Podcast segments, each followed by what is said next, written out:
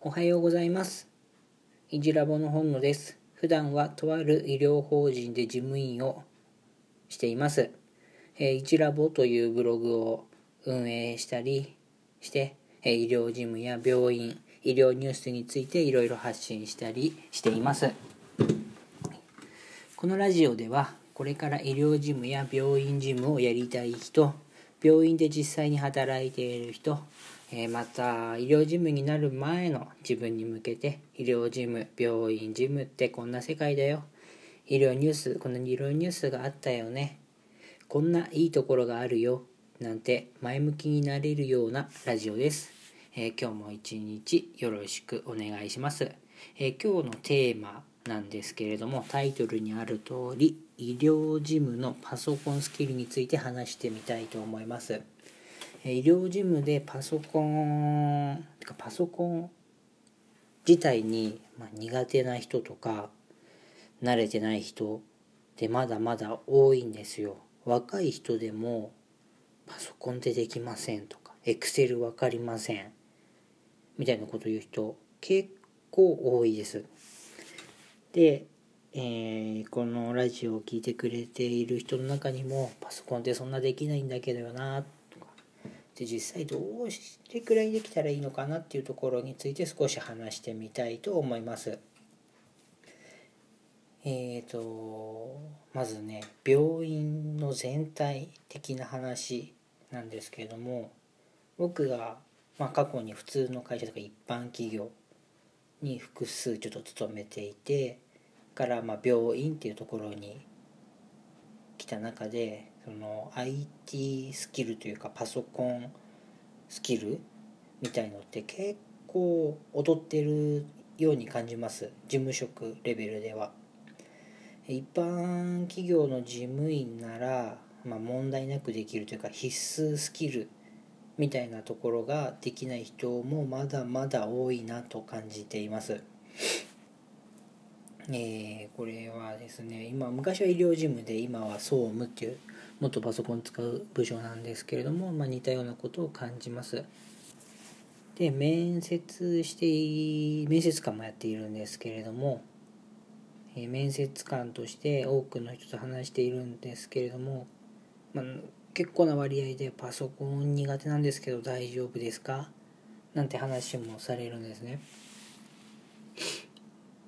で結論を先に言ってしまうと医療事務のパソコンスキル医療事務にとってのパソコンスキルはえあった方が重宝はされます。そう。まあもちろんね使えないよりは使えた方がいい。え持ってないよりは持っていた方がいいみたいな話でできないよりはそれはできた方がいい。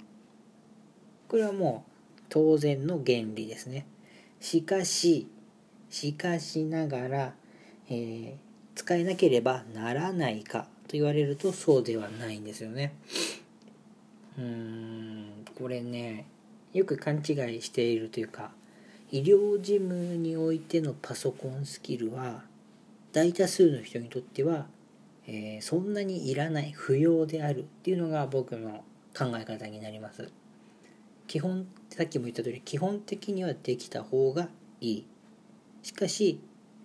できなければいけないわけではないというところですね。えーっと医療事務として、まあ、使って普段日中使うような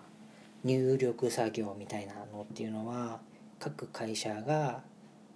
病院ごとではなく富士通とか、まあ、大きな会社日立とかいろいろあるんですけれどもその維持会計システムっていうまあ決められたシステムの中で文字をピコンピコンって入力するようなものなので、まあ、数字とか簡単な文字入力ができればそこまで問題はないんじゃないかなと考えています。特別な技術はまあいりません。ですね。この専用のそれぞれのシステムというかソフトを使っているので Excel、Word などのオフィスソフトはあそこまで高度な入力は必要ないんです。でキーボード入力もどれだけできたらいいかってあのブラインドタッチでカチカチカチカチカチカチカチカチみたいのはまあいらないです。実際僕もあのブラインドタッチできないですしまあそんなねそのいらないです。で医療事務っていうのはそもそも事務なんて言ってるけれども、まあ、一般企業でいう事務員とやっぱ大きく違います。え普通の会社だったら報告書とかレポート議事録、まあ、説明資料みたいな感じで日常的に本当にパソコンは使えます。でも医療病院の医療事務みんなと当初は受付に立ったりとかカルテのまあ雑務だったり電話を取ったりとか本当パソコン使わねえじゃねえかみたいな日々も結構ありますなので最初のうち役職上がればね当然いろいろな資料を作ったりもしなきゃいけない時間は増えてくるんですが最初のうちはですね本当に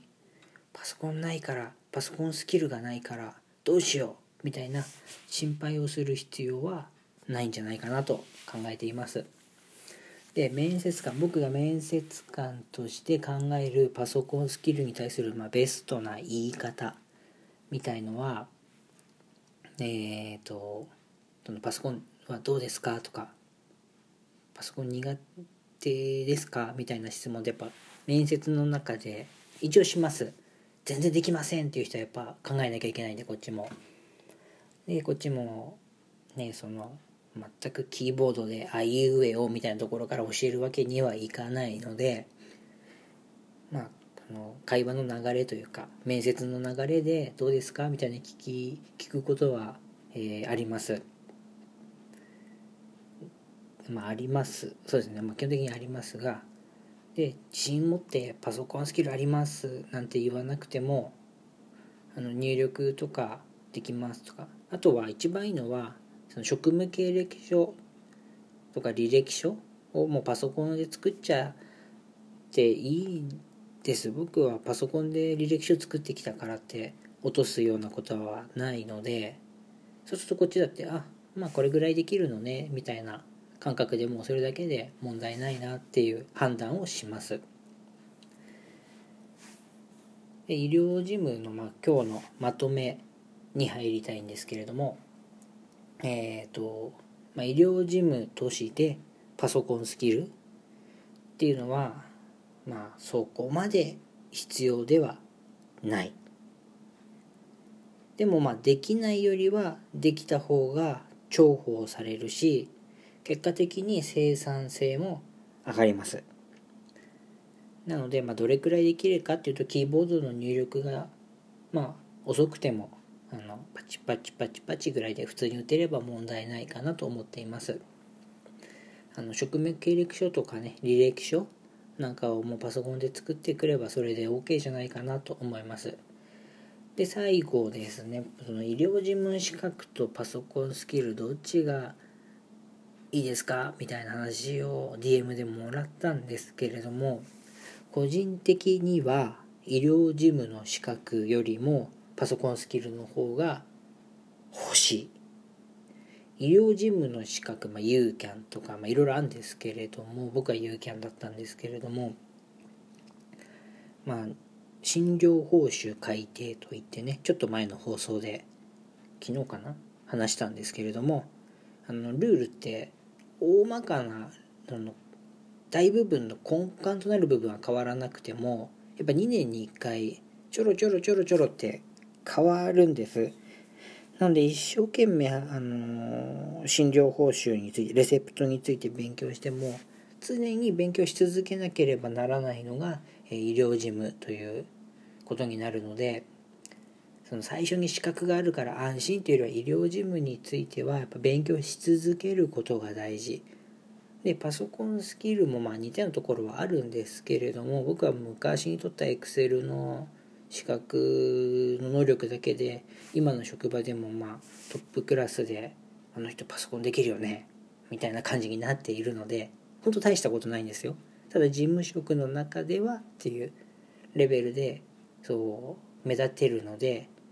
どっちがいいかって言われたらパソコンスキルの方がいいんじゃないかなと思います。それでは、えー、今日はですね医療事務のパソコンスキルについて話してみました、えー、まあ、ゆっくりとね無理をしない程度に楽しんでいけたらいいんじゃないかなと思います。それではまた会いましょう。